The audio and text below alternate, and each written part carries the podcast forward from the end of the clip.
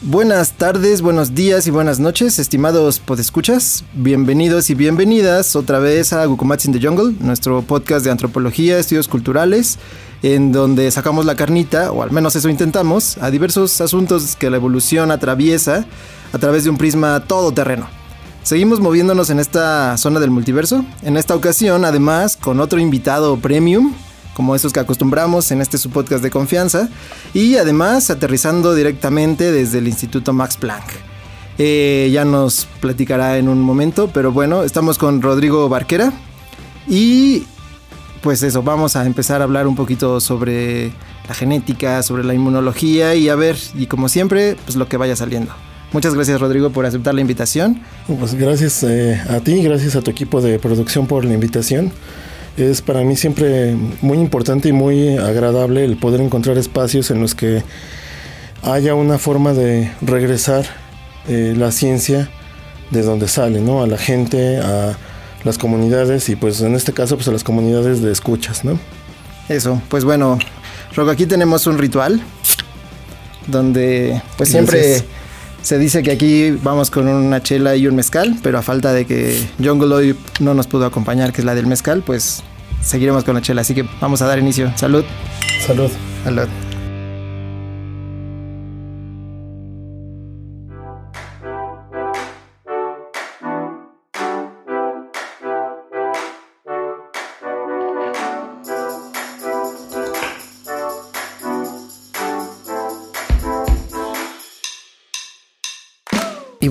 Eh, pues estamos seguros que a lo largo de esta charla, pues esperemos que Rodrigo lo disfrute, que ustedes también lo disfruten. Yo lo estoy disfrutando ya desde ahorita.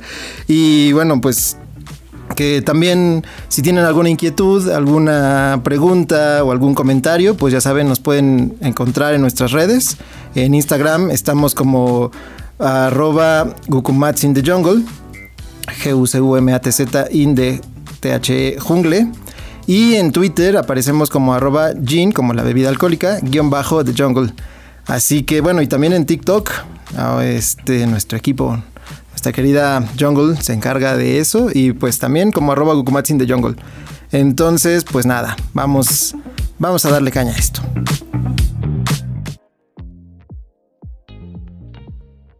Bueno, Rock, eh, Tú eres químico, farmacéutico, biólogo. ¿Biológico o biólogo se dice? Biólogo. Biólogo.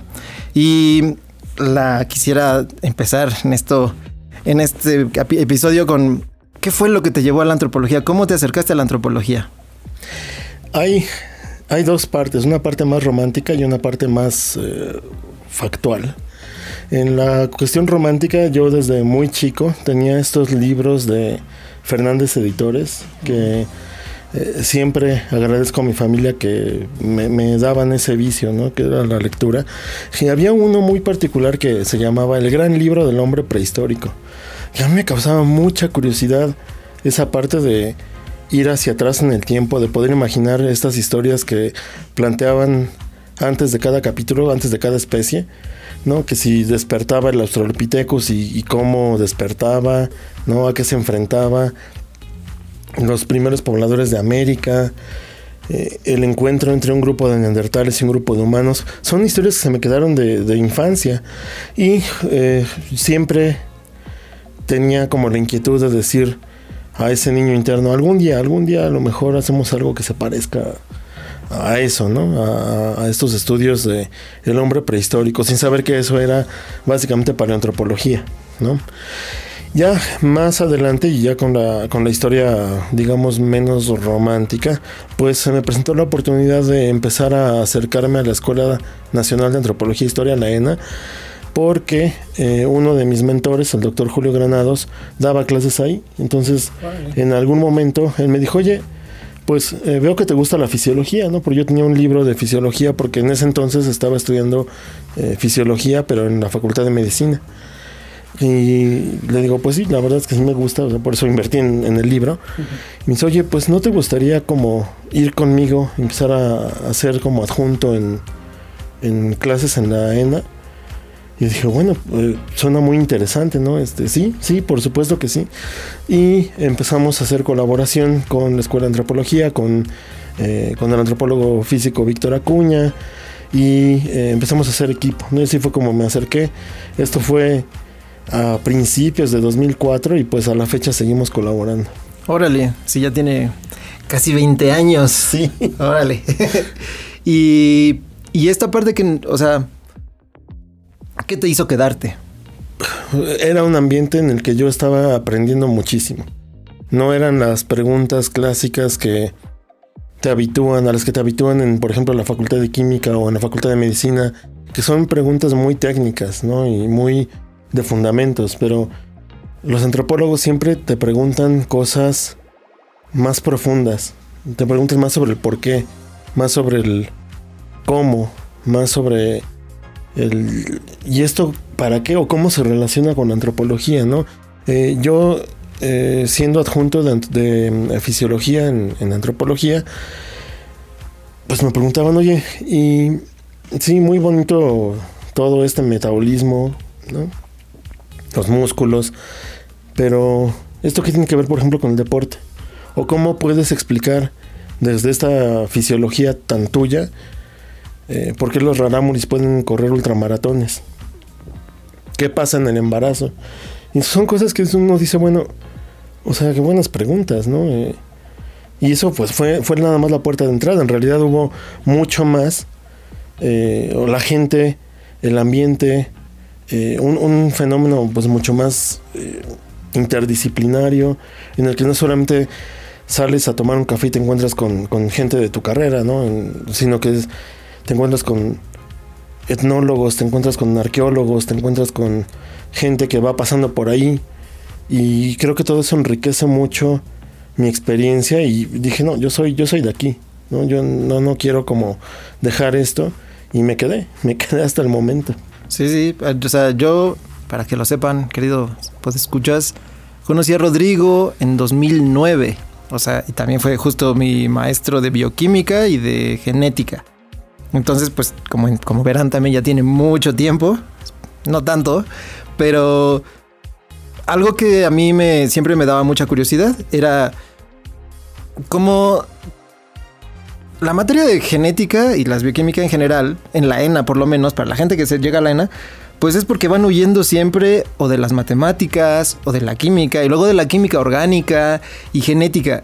Los antropólogos físicos siempre, bueno, yo tengo la sensación de que somos a veces un caso muy raro porque es como como la más suave de las ciencias, pero luego la más dura de las ciencias sociales o de las humanidades. Entonces, pues podemos ahí un poquito andar dando los saltos entre unas y otras y a veces pues no están tan bien, ¿no? Porque a veces no somos tan especialistas en muchas cosas, pero creemos que entendemos muchas cosas. Entonces, esta parte de, de cómo, cómo hacías tú, por ejemplo, para darte a entender, o supongo que también lleva un trabajo que no estás de, o sea, una, una cosa es estar como en tu entorno, en tu nicho de, de los químicos farmacobiólogos y otra con los antropólogos. ¿Cómo, ¿Cómo, era esa interacción tuya de, de, profesor o adjunto con, los, con el alumnado? Tienes que aprender, tienes que establecer un metalenguaje que ambos, que ambas partes hablen, ¿no? No puedes llegar y decir, eh, pues esta es la glucosa y se va a escindir en dos partes iguales por una enzima que es eh, está termoestable y el proceso ocurre espontáneamente porque nadie te va a entender. Entonces tienes que primero y yo lo que hacía, sobre todo cuando empezamos a, a dar más como bases en bioquímica, fue regresarnos hasta, ok, eh, vamos a partir del hecho de que aquí nadie sabe qué es un átomo, porque no tienen por qué saber qué es un átomo, ¿no? Okay, entonces vamos a explicar qué es un átomo, vamos a explicar de dónde salen los átomos, vamos a explicar por qué eso que dicen que somos polvo de estrellas en realidad no es algo tan esotérico y tan hippie y tan alejado a la realidad. En realidad somos polvo de estrellas, pero ¿por qué? Y entonces es partir de las bases y yo no me gusta utilizar el término bajar el nivel, porque en realidad nunca se, se baja el nivel, más bien creas un puente entre lo que quieres explicar, lo que el alumno tiene que saber y lo que el alumno conoce. Entonces vas construyendo, la primera parte del curso siempre es construir ese metalenguaje, entender qué cosas son esenciales para que puedan entender los siguientes pasos y al final creo que no, no se hizo tan mal eso, porque hubo semestres en los que nos mandaban al horario estelar de 6 a 9 de la noche en viernes. en la ENA. Eso, que es eso no lo complicado. Ajá. Y teníamos salón lleno. Y teníamos oyentes. Entonces decías, bueno, algo estamos haciendo bien que eh, la gente, o sea, sí entra con caguamas. A mí no me molesta. Pero, eh, o sea, entra a final de cuentas, ¿no? Quiere saber, quiere, no se quiere perder esa historia que estamos contando con elementos que no son los actores clásicos, las actrices clásicas de la antropología, ¿no? Moléculas, átomos, enzimas. Y de pronto, sin darse cuenta y de forma muy orgánica, estableces este metalenguaje. Sí. Sí, bueno, yo por ejemplo, no, mi clase era de 8 a 10. Pero igual, de 8 a 10 en la ENA es, tampoco es...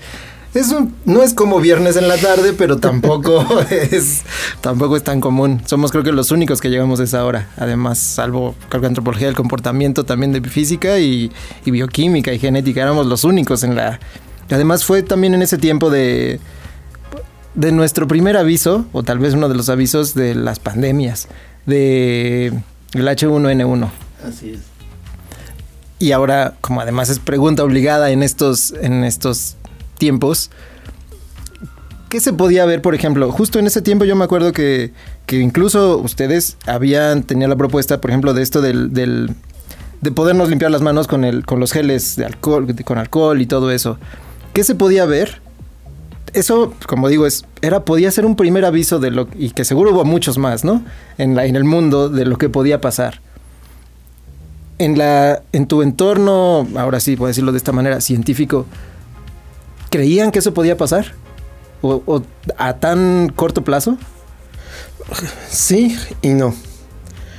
En el caso de influenza, por ejemplo, es muy particular porque tú puedes predecir con cierta exactitud cuáles son los virus que van a venir. ¿no? Eso es un aprendizaje que tenemos de, desde 1918, desde la, la pandemia de, de influenza. Y pues obviamente después de tantos años aprendes a predecir cuál es el virus, ¿no? Eh, la combinación HN que viene en la siguiente temporada, preparas, haces vacunas y generas todo un sistema para minimizar el impacto, porque en realidad no es que no pase, sino que minimizas el impacto. Con los coronavirus pasó algo muy extraño, que antes no teníamos exposiciones pandémicas, había brotes, había incluso epidemias, pero jamás nos habíamos enfrentado hasta este siglo a pandemias como tal, así con esa magnitud en coronavirus, ¿no?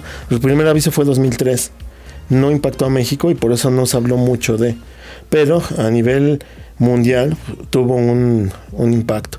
La siguiente fue 2012, de la cual nadie habló porque se quedó medianamente restringida a Medio Oriente, sí fue pandemia, sí alcanzó a América, pero no México. Entonces aquí nunca fue noticia. Nos quedó la de 2009, que fue una pandemia de ah, influenza, y fue un primer ensayo.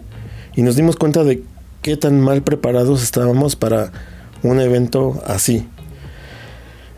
Hicimos lo mejor que pudimos, había mucha desinformación.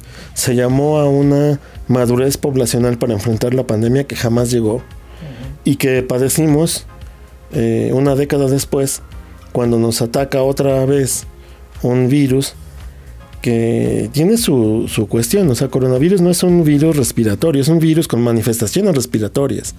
Y eso es lo que luego cambia totalmente en cuanto a otro tipo de pandemias, ¿no? No es tan fácil predecirlas, no es tan fácil contenerlas porque no sabes exactamente cómo se va a transmitir y es lo que pasó en, en esta ocasión. Influenza fue más sencillo porque sabíamos que era un virus respiratorio, teníamos un récord, un registro de años que nos permitía predecir más o menos sus movimientos y aún así se salió de control. Pero con coronavirus no teníamos ningún antecedente de esa magnitud y por eso es que atacó tan, tan agudamente.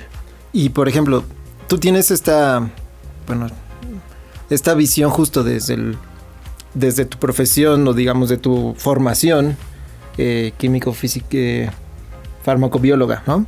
Pero también has tenido mucho contacto justo con estos eh, procesos sociales y la interacción que tienen los antropólogos desde la genética antropológica. ¿Qué, qué podías, mm, sí, ¿Tú crees que había alguna diferencia entre, por ejemplo, lo que, habían, lo que veían o vivían también, vivían y veían tus colegas de química farmacobióloga a, a los colegas antropólogos? Sí. O, más bien, tu visión, que ya también estaba un poco empapada de la antropología. Sí, definitivamente. O sea, eh, nada más desde la terminología, para unos es un evento epidemiológico y para otros es un evento social. Y eso lo, lo cambia todo, porque como evento social tú te preocupas por el impacto que genera, mientras que epidemiológicamente hablando son números. Y esos dos enfoques hacen que el manejo sea totalmente distinto. Y justamente eh, cuando empezó la pandemia, yo, yo estaba aquí. Yo me quedé varado en México por dos meses.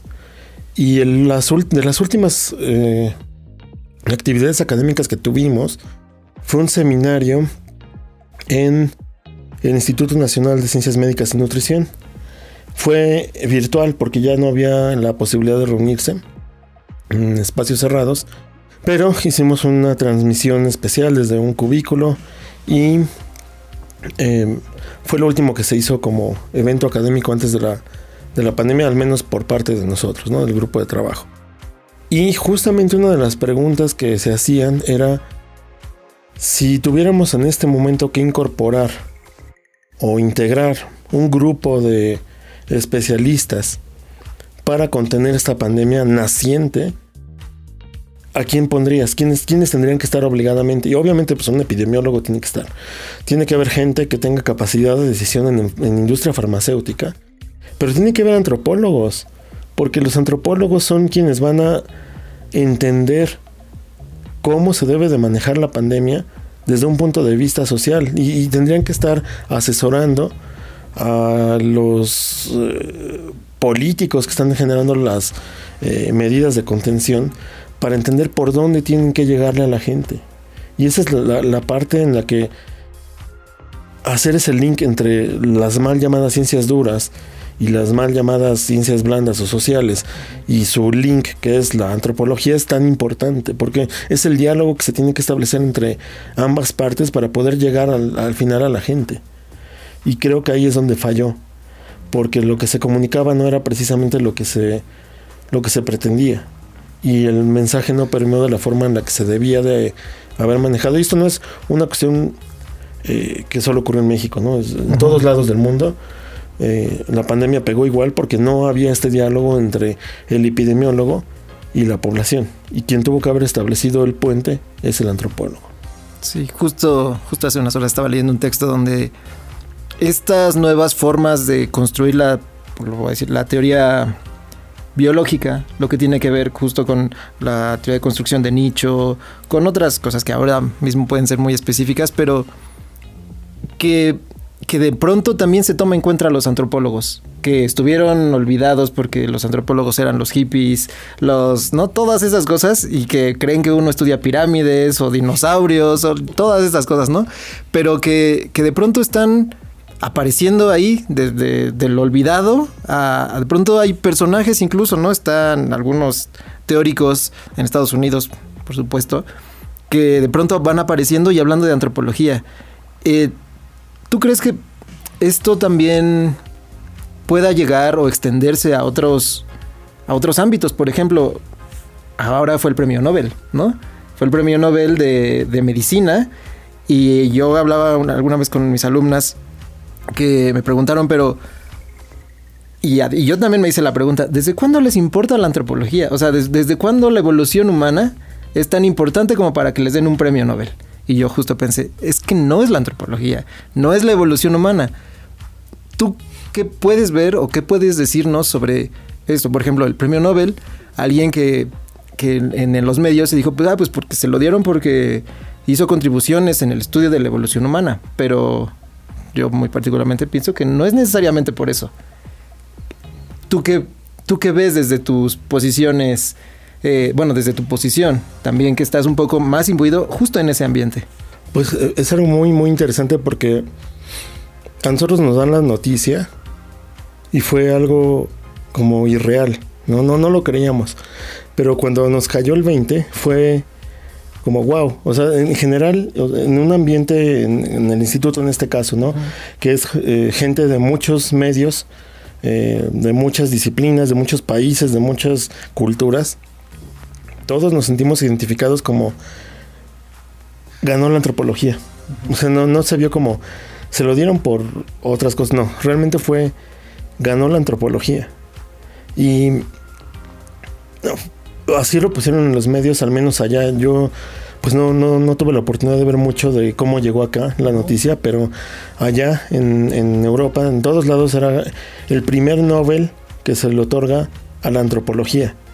Y en la antropología como, como ciencia paraguas, ¿no? incluyendo a los historiadores, incluyendo a los eh, arqueólogos, sí, sí, sí, lingüistas. O sea, todo el gremio de la antropología festejó ese Nobel como un Nobel para la antropología, sí, otorgado por eh, la medicina, pero porque no hay otra rama, ¿no? O sea, no se le van a dar en química, ¿no? Sí, no hay un premio Nobel de antropología. ¿No? Pero fue el premio Nobel de la antropología. Ajá. Y fue una, una fiesta en, en, ese aspecto, ¿no? Y es algo que nunca me había tocado vivir como esa sensación de ganamos como desde la ciencia. ¿no? Puedes identificarte con un equipo de, de algún deporte, te puedes identificar con, no sé, otras cosas, pero es muy difícil encontrar un punto en el que eh, puedas decir la ciencia de la cual soy parte ganó un Nobel, o ganó, ganó en general. Sí. Y creo que eso era lo más... Fue una sensación muy bonita y es lo que yo trataba de permear con la gente que eh, a la que le estaban mandando mensajes, que obviamente aquí era creo que como 2 de la mañana cuando anunciaron el... No, mentira, un poco más tarde, como las 4 de la mañana. Entonces Ajá. todavía no había nadie despierto, pero yo empecé a mandar mensajes, ¿no? De, y, y en algún momento esa misma, ese mismo entusiasmo provocó y sin darme cuenta hasta después, yo estaba poniendo como ganamos Nobel, ¿no? Así, nosotros como gremio, como eh, porque igual yo ya me considero como antropólogo, ¿no? Por, por todo la, el, trayecto y la, eh, eh, pues toda la, la, la, cuestión del desarrollo que, que, que, me ha tocado vivir, ya me considero como parte del gremio. Entonces para nosotros era como ganamos, ¿no? Y todos estábamos con ese esa festividad. Entonces nosotros no lo vimos y creo que desde el punto de vista político, porque ya leyendo digamos que al día siguiente de la fiesta, uh -huh. ¿no? eh, recogiendo los envases vacíos, eh, te das cuenta como de, ok, ya desde la sobriedad vamos a analizar qué pasó. Y sí había muchos análisis políticos, había mucha crítica, pero era una cuestión que se dictaba desde la antropología y no como eh, la medicina le concedió, ¿no? Le cedió lugar. Era un, un, un título que ganó la antropología. Entonces creo que fue muy, muy positivo. Ha impactado en, en, el gremio en cuestión de exigencia. Porque obviamente después de un premio, pues está la exigencia del siguiente, ¿no? Sí. O qué va a pasar, qué, qué ha cambiado ahora que ostentan eso. Y creo que han cumplido con las expectativas. Han salido trabajos muy, eh, muy buenos a partir de, de ese momento. Y no es que lo estuvieran planeando, porque uno ve cómo orgánicamente van surgiendo. Uh -huh. Entonces yo creo que es algo, algo que no fue otorgado solo como porque había que llenar un espacio o una cuota, o, sino sí, sí fue más como realmente entender que el estudio de las especies humanas es importante para entender eh, procesos de salud, enfermedad, para entender por qué las pandemias nos pegan como nos pegan, para entender qué es lo que nos hace humanos y por qué ese ser humanos nos hace propensos a muchas cosas, entre ellas pandemias o enfermedades y cosas por el estilo. Sí, a mí, por ejemplo, entre esto yo siempre pienso, ¿no? Es como que ¿quién quiere ser antropólogo?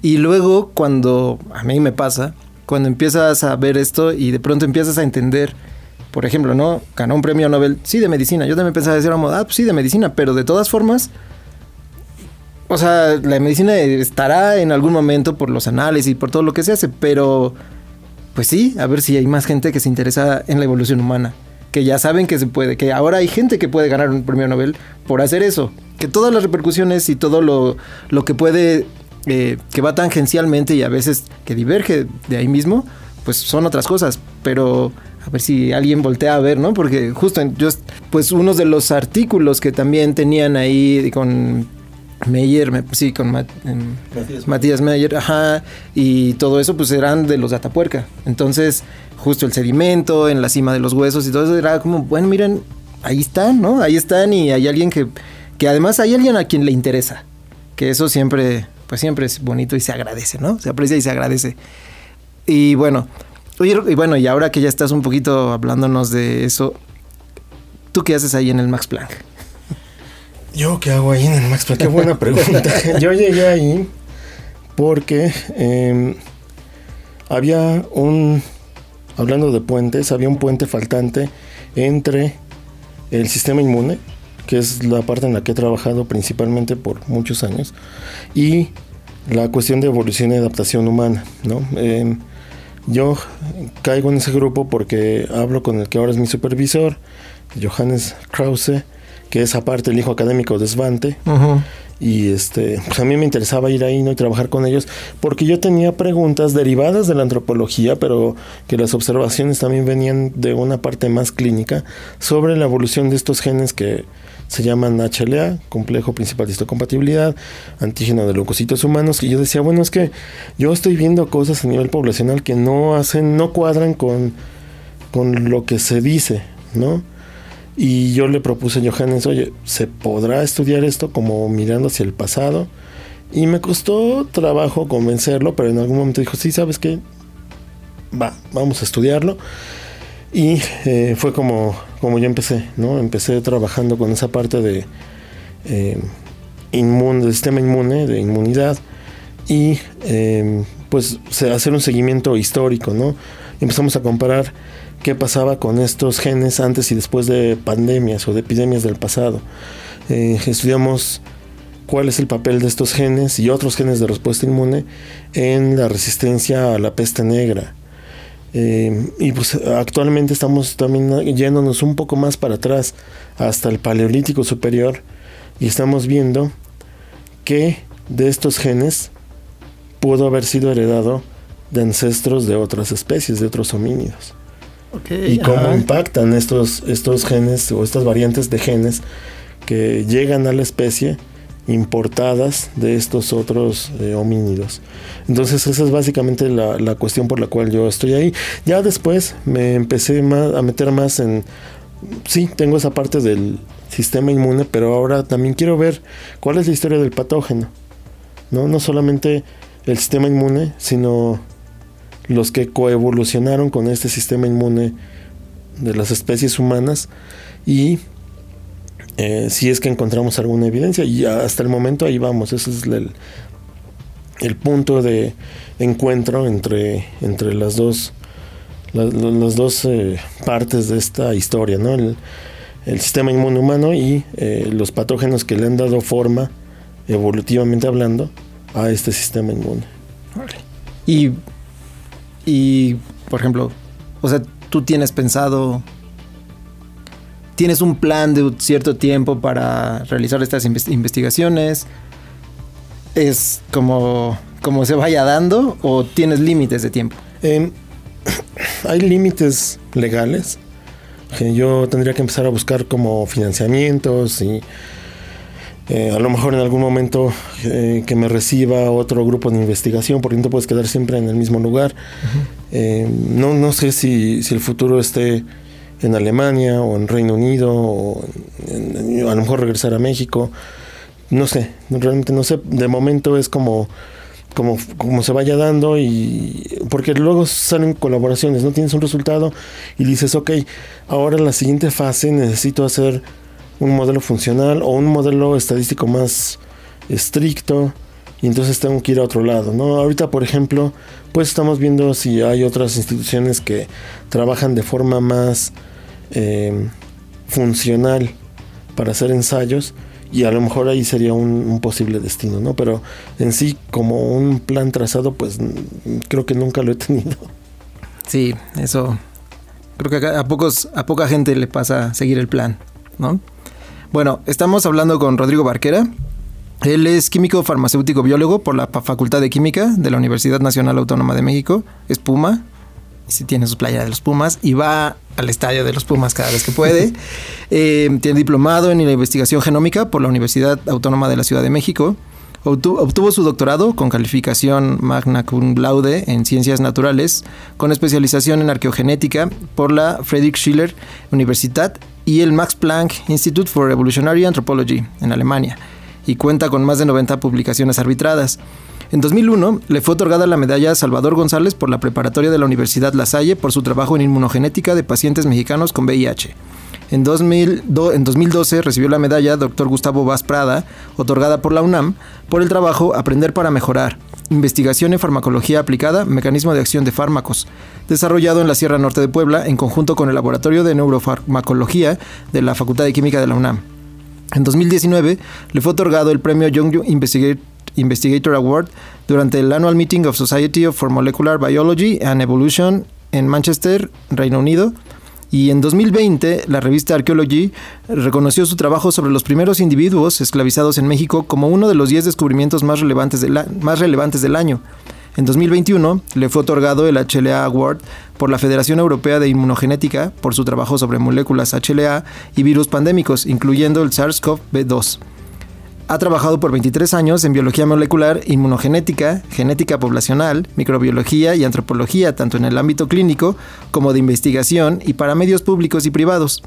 Ha sido docente titular e invitado en diversas facultades de la UNAM y otras universidades nacionales e internacionales, particularmente en la Escuela Nacional de Antropología e Historia, donde ha colaborado desde 2004 en diversos proyectos que abarcan desde osteología hasta análisis molecular de epidemias pasadas y presentes. Así que, ya saben, pueden Pueden escribir, lo pueden seguir en Twitter, en un rato daremos sus, su red si él no lo permite. Y si no, nos pueden escribir aquí a Wukumats in the Jungle y nosotros le hacemos llegar sus dudas y preguntas. Y oye, Rodrigo, a ver, un poquito ahorita que estabas hablando de lo que estabas haciendo allá, bueno, de lo que estás haciendo allá. Eh, ¿Tienes márgenes, por ejemplo, decías paleolítico superior? ¿Tú crees que puedas ir o que todo eso todavía pueda ¿Tienes alguna noción de que pueda ir todavía más para allá, más, más atrás? Sí, o sea, hace 20 años, el mismo Svante dijo que el límite superior para el análisis de DNA antiguo era 400.000 años. Y él dijo, no hay forma de que se extraiga DNA más allá de, este límite.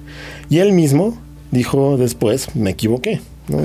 ahorita el récord está en 1.8 millones no humanos, pero en, otro tipo de fauna.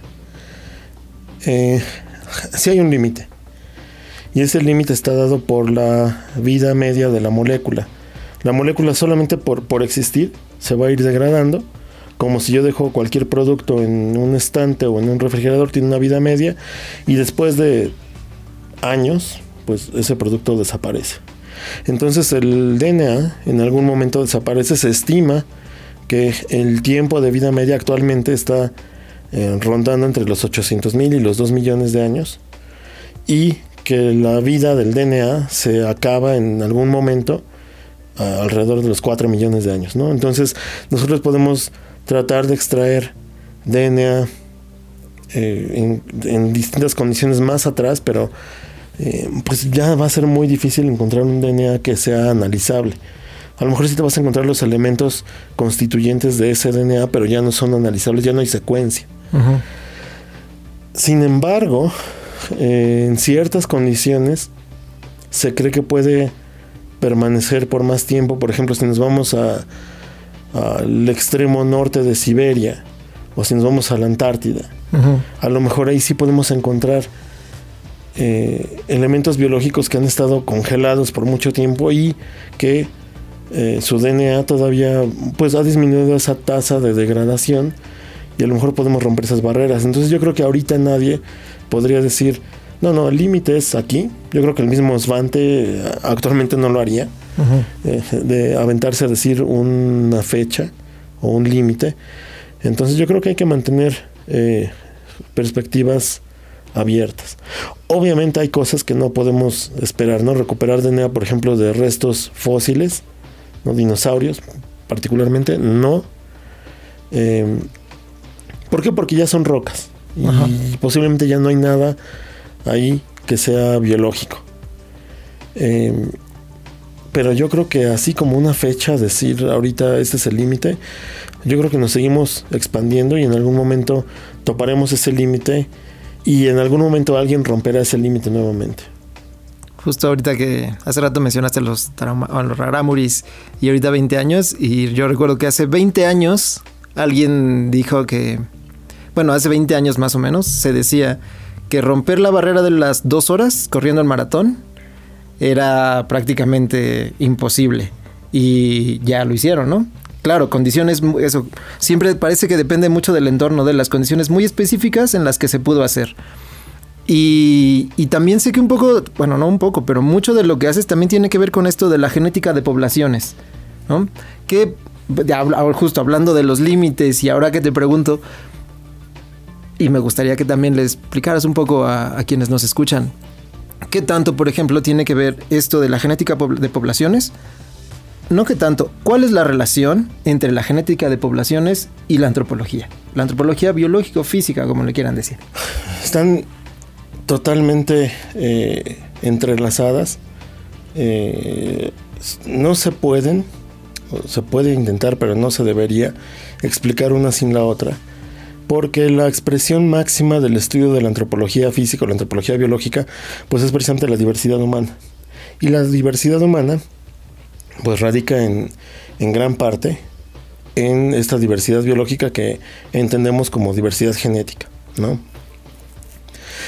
Eh, estudiar genética de poblaciones te permite entender mucho de las historias demográficas de las poblaciones pasadas y actuales. Te permite, eh, por ejemplo, algo de lo que nosotros trabajamos mucho, en eh, los procesos de mestizaje, ¿no? Te permite eh, analizar o corroborar datos históricos en torno a estos procesos de mestizaje, a migraciones, migraciones arcaicas, migraciones prehistóricas, históricas, eh, migraciones con tintes políticos o sin ellos. Y eh, pues es una forma más de entender esta diversidad humana, ¿no? Sin embargo, no se puede dar como un papel protagónico únicamente a la genética de poblaciones porque entonces estamos disminuyendo la experiencia humana a un puñado de genes en una molécula. Y eso pues tampoco es, desde lo que se trata la antropología. Entonces se debe siempre de complementar con el registro histórico, con el registro arqueológico, con el registro etnohistórico, las cuestiones culturales y sociales en torno a estos genes que tienen una distribución que se puede explicar por todos estos procesos que ya dijimos. ¿no? Entonces no, no están para nada alejadas la una de la otra, están intrínsecamente unidas y de forma inseparable, pero eh, sí se debe de entender que sus orígenes son eh, distintos y se intersectaron hasta hace relativamente poco. Entonces creo que la, la parte más importante aquí es entender que eh, es una herramienta más, la genética de poblaciones, para entender esta diversidad humana, pero que no tiene por qué dictar los caminos, ¿no? Y es algo que, por ejemplo, me gusta mucho del instituto en el que actualmente estoy, porque no ponen como protagónica a la genética de poblaciones. Sí es un aliado muy importante, a veces sí tiene que robar cámara, porque los resultados si no tienes ningún registro de cultura material, pues no puedes inferir cosas a partir de los genes. Y ahí sí es como, pues brilla, ¿no? Pero eh, siempre que se puede, se echa mano de colaboración interdisciplinaria para explicar cualquier resultado. Entonces, creo que debe de entenderse como una herramienta más de la antropología física, porque la antropología física es mucho más amplia que la genética de poblaciones, y entender que es una herramienta más y que la engloba por completo, y que tiene sus, sus cuestiones particulares, pero que no deja de ser una herramienta para la antropología física y no eh, algo de lo que, más bien que la genética de poblaciones se vale de la antropología física para, para brillar, ¿no? Tiene que ser como muy responsable el uso de esta información. Y eh, hablando de esta responsabilidad, pues supongo que, ah, bueno, otras de tus tareas o proyectos en los que has colaborado y has estado, pues también tiene que ver con esto de, pues las condiciones específicas y a veces lamentables que tenemos aquí en, en México, ¿no? Y bueno, antes de ir a algo más serio, es una pregunta que teníamos aquí es, ¿qué puede o qué posibilidades o diálogos nos puede arrojar una pieza ósea, digámoslo así, un hueso sobre un contexto prehispánico en México. Tú has trabajado un poco en eso. Cuéntanos. Eh, yo creo que es súper interesante lo que se puede obtener porque eh, hace tiempo eh, me, tuve la buena fortuna de poder contribuir con un artículo que precisamente habla sobre un seguimiento molecular a un resto óseo y es, yo lo titulé Una última entrevista. Porque lo que hacemos es realmente eso, eh, poder entrevistar por última ocasión, digamos, o por hasta donde nuestros eh, instrumentos y nuestras capacidades técnicas nos permiten hoy en día sacar información de un individuo que falleció hace siglos, milenios, ¿no? Y te da muchas sorpresas porque tú tienes que formular preguntas, pero estar abierto a escuchar respuestas para las cuales no preguntaste nada y no dejarlas pasar. Entonces hemos, nos hemos encontrado con cosas súper interesantes. Eh, la parte más sencilla siempre es hablar de continuidad genética, si existe o no existe, ¿no? Pero a veces es un poco, yo digo, ¿no? Eh, aburrido, solamente seguir colores en, un mapa, ¿no? Y decir, ah, pues es que esta población deriva de esta población. O sea, sí, eso es muy bonito, pero ¿qué más te puede decir esa pieza? ¿Cómo vivió? Eh, ¿Podemos identificar algún patógeno que haya padecido? ese patógeno mató a esa persona, no la mató, si no la mató, entonces que la mató. Y obviamente esas respuestas no las obtienes del análisis genético, las obtienes de observar a todos los elementos esqueléticos de los cuales puedes echar mano para analizar a ese individuo. Entonces es un, otra vez un diálogo interdisciplinario y la genética sí te da una parte, pero si no la complementas no, no deja de ser como eh, muy técnica y muy aburrida. En cuestiones como tal prehispánicas, eh, pues por ejemplo ahorita estamos, eh, ya, ya mandamos el artículo, estamos esperando respuesta de los revisores, pero estudiamos contextos como el de Chichen Itza. Es un entierro que se encuentra en un chultún, adyacente a una cueva natural, y ahí, por ejemplo, pues la parte de genética de poblaciones es muy importante. Y es, es eh, una de las cuestiones más bellas porque pudimos regresar a la comunidad, a una comunidad maya actual que estudiamos como parte del proyecto y les regresamos sus resultados. Les dijimos, oye, ¿qué crees? Encontramos, en este caso, sí hay una continuidad, cierta continuidad genética entre esta gente que encontramos enterrada en Chichen Itza y ustedes pobladores de, la región. Y a la gente le emocionó mucho eso, ¿no?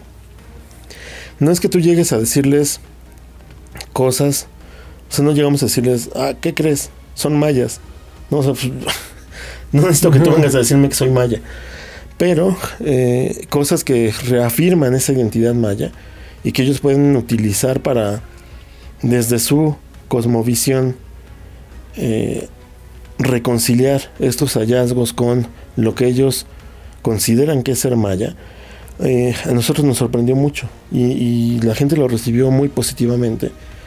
Entonces creo que eh, echar mano de lo que se encuentra en el pasado y preguntar a las poblaciones actuales con las cuales podrían tener algún tipo de, vínculo, eh, qué es lo que piensan al respecto, es algo que se debe de hacer, no solo porque es lo éticamente deseable, sino porque es, es justo, hay una justicia, un sentido de justicia en regresar esa información a donde pertenece. Entonces creo que eh, sí, nos enseñan muchas cosas eh, las poblaciones prehispánicas, pero también es una cosa es lo que yo le pregunto y otra cosa es lo que nos, nos dice, y siempre nos dice más de lo que nosotros preguntamos. hay que ser muy humilde para escuchar esas, esas respuestas no solicitadas. Y para también poder verlas a veces, ¿no? Que sí. Bueno, ahora justo un poco iba también. En esta parte que supongo que también se ha aprendido o que has aprendido. Yo no sé si yo lo he aprendido, pero, pero seguro que tú sí. Eh, de que te da la antropología. Porque supongo que alguien que solo estudia, que se dedica a los estudios genéticos sin tener una visión o no tener contacto con la. con, con con la antropología en general, supongo que no es tan fácil detectarlo o al mismo tiempo tampoco hacerse responsable, como dices, de lo que hay, de lo que se le puede regresar a, a las personas. Claro, eh, eh, ahí creo que tenemos una gran fortuna en el instituto y de, que siempre hay un grupo de, de profesionales y de responsables de las investigaciones que son muy centrados en esta cuestión de aquí nadie se lleva el protagonismo, ¿no? Em, siempre está esta inquietud de qué más podemos hacer, qué más nos están diciendo los datos. Y a veces es una, una eh, ruta de aprendizaje y vamos descubriendo entre todos, oye, ¿sabes qué? Mira, esto se ve, se ve extraño, ¿por qué no lo, lo reinterpretamos de esta manera? Y entonces te das cuenta de que hay algo, hay todo un panorama distinto cuando volteas la gráfica, ¿no? Por decirlo de forma muy burda. Y creo que esa es la parte más importante de, de formarte en un grupo interdisciplinario, que en realidad eh, se establezca este diálogo y que la gente entienda que la genética pues no nada más te va a dar lo que lo que tú estás esperando, sino que hay muchas otras cosas más, ¿no? Y que hay que saber verlas interpretarlas. Porque si no, pues es un... en el mejor de los casos, tú lo publicas y alguien más lo va a ver. En el peor de los casos va a quedar enterrado en otros 12.000 artículos que ese año se publican en muchas ciencias y se va a perder para siempre. Y tienes una responsabilidad sobre el vestigio biológico que estás ocupando, que estás eh, maltratando, que estás destruyendo hasta cierto punto para poder obtener esta información y le debes un respeto a esa, a esa entidad y a ese individuo que sin consentimiento explícito donó su muestra para que el mundo pueda conocer algo más. Entonces creo que esta visión menos genocéntrica que tenemos en el grupo de investigación te ayuda a que seas humilde con los resultados y lo puedas ver, ¿no? Y aprendas que eh, el contexto te dicta mucho de lo que puedes ver ahí. Y que también si te ciegas a un contexto, a veces no puedes ver todo. Y por eso es importante que tengamos visiones externas, ¿no? Y gente que a lo mejor... A mí me ha pasado mucho que eh, tengo amigos, por ejemplo, de Grecia, y ellos tienen otra formación distinta desde la antropología. Y dicen, oye, que yo he visto cosas así, pero en otros contextos, ¿no? Obviamente en, Grecia, en la Grecia clásica. O, ¿Y qué crees que eh, nosotros lo interpretamos así? Y dices, ah, caray. Pues a lo mejor la arqueología mesoamericana no tiene mucho que ver con eh, lo que ocurre en Creta, pero esto hace sentido y lo vuelves a ver con otra, con otra visión. Entonces creo que es muy importante siempre ser humilde y siempre entender que no es, no es nada está totalmente dicho. Y en los contextos eh, prehispánicos de América pues son muy ricos en cuanto a cultura material que se encuentra.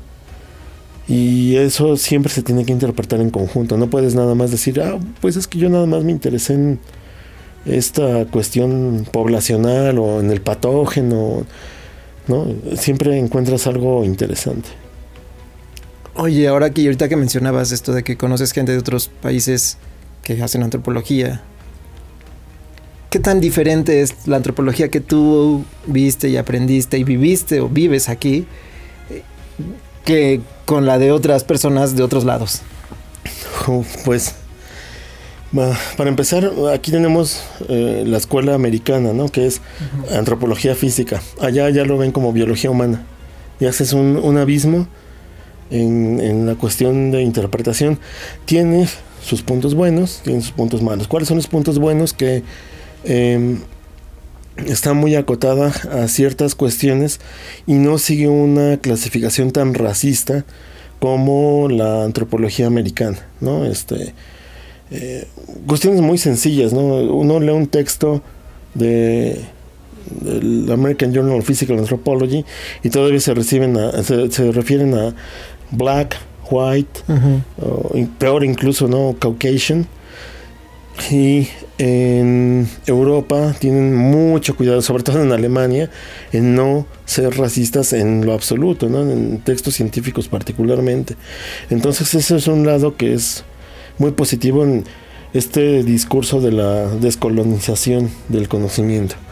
Pero, por otro lado, por ejemplo, em, están más alejados, incluso desde el nombre, de eh, las cuestiones culturales y sociales, ¿no? Que aquí pues están otra vez bajo esa umbre, bajo ese paraguas de antropología, pues estamos englobando la antropología social y la lingüística y la historia, y allá son como cuestiones más separadas.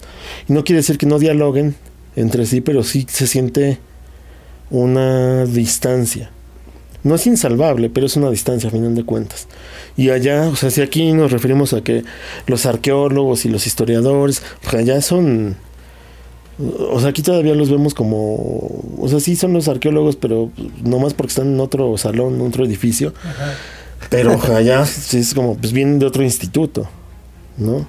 Son formaciones distintas. Son formaciones totalmente distintas y eh, alcanzan más profundidad por esa, eh, digamos que, achican la amplitud de la disciplina y eso lo ganan en profundidad. Pero también pierden cierta visión periférica. Entonces creo que creo que aquí no está tan mal. Eh, que a final de cuentas, después de la Segunda Guerra Mundial, pues obviamente la ENA eh, recibe mucha influencia de investigadores europeos, ¿no? Pues seguramente esta antropología es una de las más balanceadas que existe que existen a nivel mundial precisamente por por ese fenómeno, ¿no? Y no solo la antropología de México, sino de toda América Latina se benefició eh, grandemente de estas eh, migraciones masivas de intelectuales de Europa, porque ya teníamos una escuela y nos enriquecimos con una segunda escuela, que es un fenómeno que no es eh, observado en muchas otras partes del mundo. Entonces creo que tenemos que apreciar eso y, y poder decir, pues sí, tenemos ambos mundos y sacar provecho de ambos, ¿no? Y, creo que eso es algo muy, muy particular y que es, es, motivo de, orgullo de decir, pues yo lo aprendí en la ENA, ¿no? Porque no cualquier lugar del mundo lo, lo ve de la misma forma. Sí, y además yo creo que a veces estamos aquí y tendemos un poquito a siempre nos quejamos de lo que no tenemos en la ENA, ¿no? Pero yo creo que más de una persona cuando ha salido a algún lugar ha dicho eh, que en la ENA sí tenemos esto. Y siempre es como más ver la carencia, pero porque también supongo que es un poco una forma de, ser, no de pensar, sino de, de, ser y de vivir aquí en México, ¿no? Que es lo como hablamos un poco antes del, del programa del hacemos lo que podemos con lo que no tenemos pero luego eso cuando estás en otro lado te saca de muchos, o sea, sabes que, que, va a salir, que encontrarás la, la, manera, la oportunidad y las herramientas para hacerlo. Y que, pues sí, estando fuera supongo que también, yo no sé si ese es, no, bueno, no es, no es que no lo sepa, no creo que sea como la nostalgia o eso, sino que te das cuenta que, que la ENA es muy diversa. Y esa es, creo que siempre es algo que, o sea, tú no eres, no te formaste, tu formación era de antropólogo, sin embargo, has permanecido muchos años y ahora haces antropología. Y no solo eso, y te lo agradecemos mucho porque has formado a muchos antropólogos y antropólogas, ¿no? Es muy, o sea, yo sí tengo la certeza, no sé si eso sea bueno o no, pero la certeza de que en, el tiempo en el que, desde que yo llegué a la, a la ENA, pues ya había gente que te conocía y atrás y generaciones y, todavía. Ahora mismo veniste a dar un curso que tiene que ver con el ADN antiguo y, y, me consta que no solamente hay gente de la ENA, sino que hay gente de otros lugares que además fueron a la ENA a aprender eso. Y eso pues las oportunidades que te da la ENA también en esta parte de la gratuidad, de la oportunidad de no, de, o sea, un curso de esos seguramente primero porque eres tú y porque también es la ENA, se tiene la oportunidad de que ciertos requisitos, pero que no tiene que ver tanto con la economía ¿no? Y del estatus estrato social al que perteneces, sino que puedes ir, es, en la ENA están dando eso, vas a la ENA, ¿no? Teníamos un profesor que decía, cuando él, contaba que cuando fue entró a ENA, que si entraban, aquí es la clase de rock, no, aquí es la clase de cine, no, aquí es la clase, es como, ¿qué hay aquí? Pues es la ENA, es la, o sea, y yo creo que la ENA es muy particular en eso y creo que nos ha formado también y nos ha también dado la oportunidad de ver muchas cosas que, que no sé si se pueda ver en otro lugar. Por lo menos en Europa me cuesta trabajo. No, en Europa definitivamente no. O sea, a lo mejor habrá eh, algún lugar quimera así como un baluarte de la diversidad, pero no como la ENA. Es que la ENA sí es mágica en ese punto. ¿no? La misma Academia de Antropología Física, eh, la mayoría de los que hoy ostentan un cargo dentro de la academia no son de origen antropólogos. No, hay matemáticos, y, y eso es lo que le da esa riqueza, ¿no? Que hay gente que viene con otra visión, la complementa con la antropología y ellos son los que están diciendo, para acá es donde, a donde vamos a ir. Y esa diversidad es una forma de forzar a que no se cierren, no se encasillen, no se anquilosen en una visión, eh, yo diría sesgada incluso, y cerrada de lo que debe ser la antropología. Porque hay gente que jala para todos lados, y eso es lo, particular y lo bonito de la escuela de antropología. Sí, tenemos siete licenciaturas que si te encuentras un lingüista es de buena suerte. Eso se dice, ¿no? Exactamente.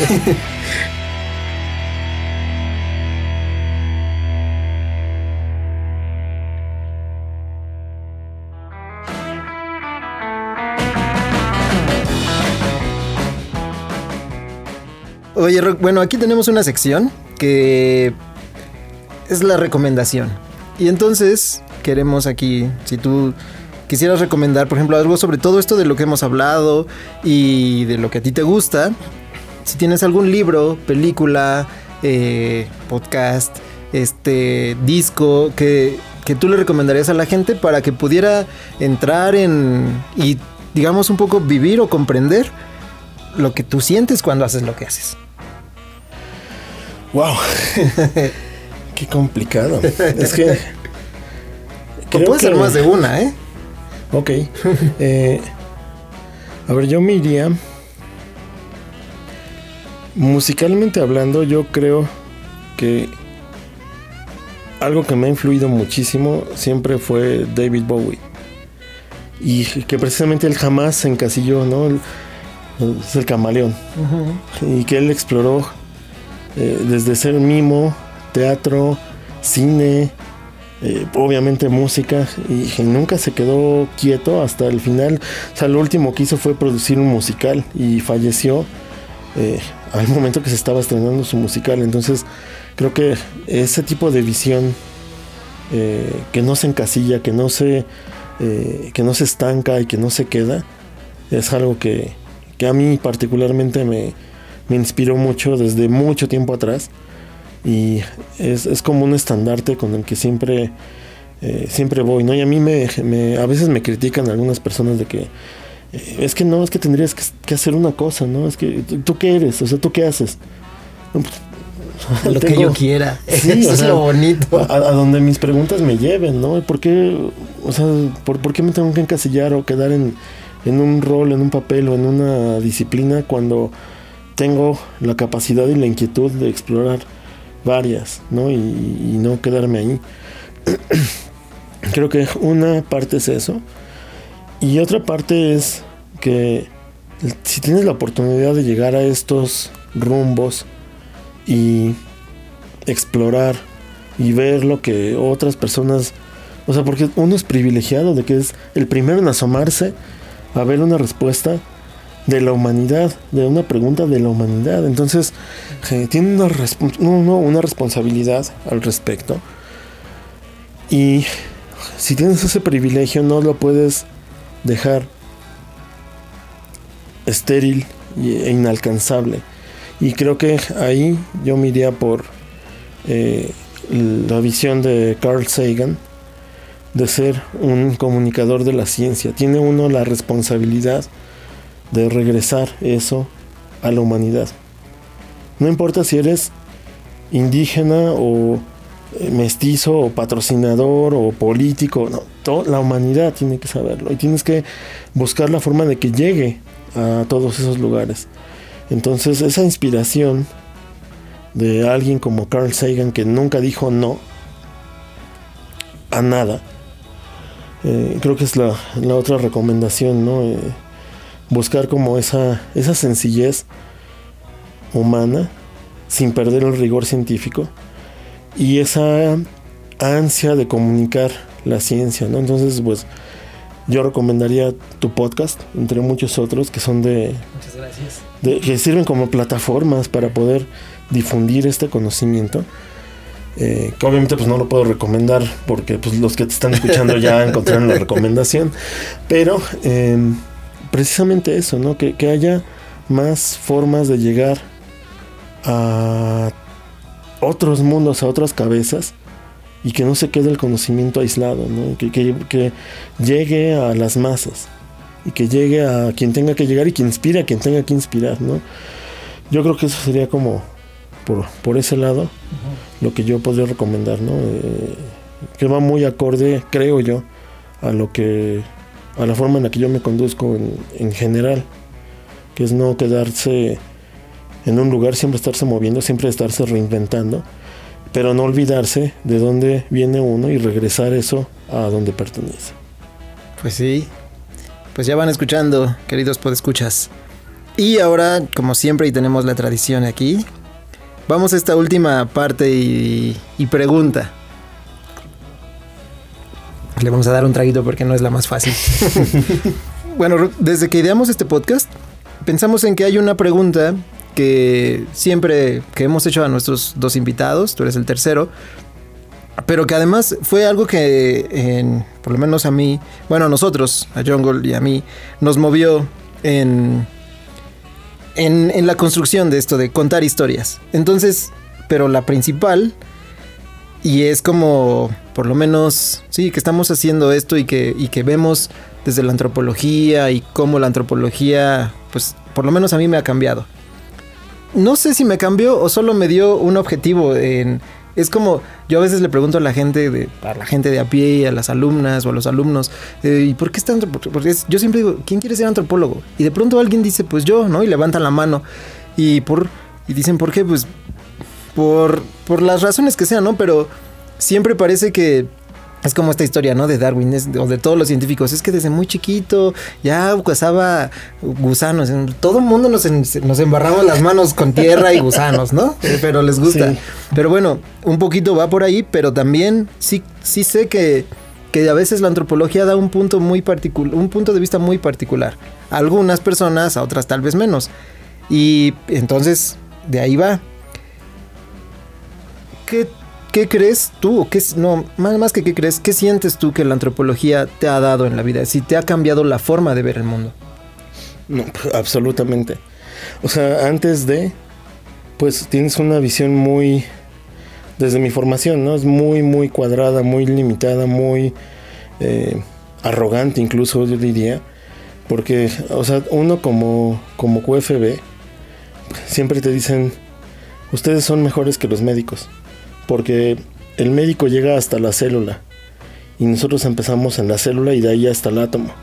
Entonces nosotros empezamos donde ellos no se atreven a seguir. Y te explotan mucho esa idea, ¿no? Y, sí tienes como elementos. Yo cuando estudiaba algunas materias en, medicina, sí me daba cuenta de que había cosas que entendíamos mejor, ¿no? Los que íbamos de otras licenciaturas a esas materias. Pero justo cuando estaba como empapándome de ese um, de esa arrogancia llega la antropología y te dice sabes qué no. O sea tú no sabes nada no eh, porque, ¿por qué? Porque lo que tú sabes es una generalización de cosas que hacen a la vida, pues vida, pero la vida como tal, la experiencia humana es mucho más compleja que eso. Y eh, tuve la extraordinaria fortuna de tener un profesor de cálculo diferencial integral, el doctor Carlos Amador Bedoya, quien nos dijo, ustedes están viendo las cosas de forma muy errónea. ustedes menosprecian otras carreras, otras licenciaturas, otras sedes y no se dan cuenta de lo básicos que ustedes son. Un matemático sabe que 2 más 2 siempre es 4. Un físico sabe que con una probabilidad que se calcula con una función de onda, puede encontrar al electrón en una región. Un químico pues tiene ahí como que uh, las cinéticas químicas son un poquito más complejas, pero casi siempre van a encontrar un punto de equilibrio y ya está. El biólogo pues ya tiene que luchar con la voluntad del bicho para hacer lo que él piensa que va a hacer, ¿no? Pero un antropólogo tiene que luchar contra todo eso y aparte la voluntad y la experiencia, la psicología, la cultura y la sociedad de ese individuo. Y si ustedes creen que son mejores que las mal llamadas ciencias blandas o ciencias sociales, pues no tienen idea de lo que se están realmente enfrentando. Porque entender esos procesos que no se pueden poner en una ecuación que es siempre resolvible desde ciertos parámetros, eh, pues ustedes no pueden poner humanos en eso. y, aparte, o sea, encima de todo eso hay historia y hay arqueología y hay diferencias y conceptos y, ustedes no tienen ni idea de eso. Entonces cuando yo, justamente como que se dio todo eso simultáneamente, y yo llego a la ENA con, esa, con ese golpe de, realidad, y llego y empiezo a aprender todas estas cuestiones increíbles, ¿no? Eh, eh, de cómo analizar las cosas, de, y te das cuenta, por un lado, que hay similitudes con la física cuántica, por ejemplo, con la mecánica cuántica, que tú no puedes estudiar un sistema sin alterarlo, y que es lo mismo en antropología, tú no puedes llegar a una sociedad y pretender que no estás ahí y no alterarla, tú no puedes llegar y hacer un registro etnográfico y pretender que no alteraste en nada a los individuos que estás analizando. Y es lo mismo con la mecánica cuántica, tú no puedes estudiar un átomo y eh, hacerle incidir un lo que sea para estudiar el sistema atómico y pretender que no lo estás modificando de alguna manera. Entonces empiezas a encontrar como similitudes por un lado y por otro lado puntos de vista que no que no tenías contemplados y creo que eh, si le debo a una entidad no humana algo por estar en donde estoy hoy en día es a la antropología porque eh, tuve esa fortuna de poder estudiar ambas cosas simultáneamente y sin esa eh, sin esa influencia de la antropología de la ENA no habría logrado el punto de vista que tengo hoy para poder preguntarme lo que me pregunto. Y eso es algo que nunca voy a, a dejar de lado y siempre voy a estar eternamente agradecido con toda la gente que me he topado en la ENA porque sin esa visión que me, que me prestaron, no habría llegado donde estoy. Pues ya ven, animalitos de la creación, ya ven, vayan a la ENA, se pone bueno. Muy bueno. pues muchas gracias, Rock. Rodrigo, eh, pues eso fue Rodrigo Barquera. Y pues muchas gracias a todos por eh, acompañarnos en este proyecto. Muchas gracias a Rodrigo otra vez por aceptar la invitación, venir a contarnos. por invitarme. Y ya nos escucharemos eh, lo mismo de siempre. Eh, nos escuchamos en el siguiente capítulo. Ya saben nuestras redes. En Instagram es arroba in the jungle, changuito negro con fondo naranja. En Twitter, arroba jean-the jungle. Nos pueden seguir ahí y si tienen preguntas, recomendaciones, eh, ya saben, tenemos en la en, cuando no es entrevista tenemos esta sección del audio. Pueden mandar sus audios por ahí. Muchas gracias por escucharnos. Muchas gracias Rodrigo. Y adiós. Idea original, Dercio García y Marisol Rocha. Redes sociales, Marisol Rocha. Diseño sonoro, Dercio García.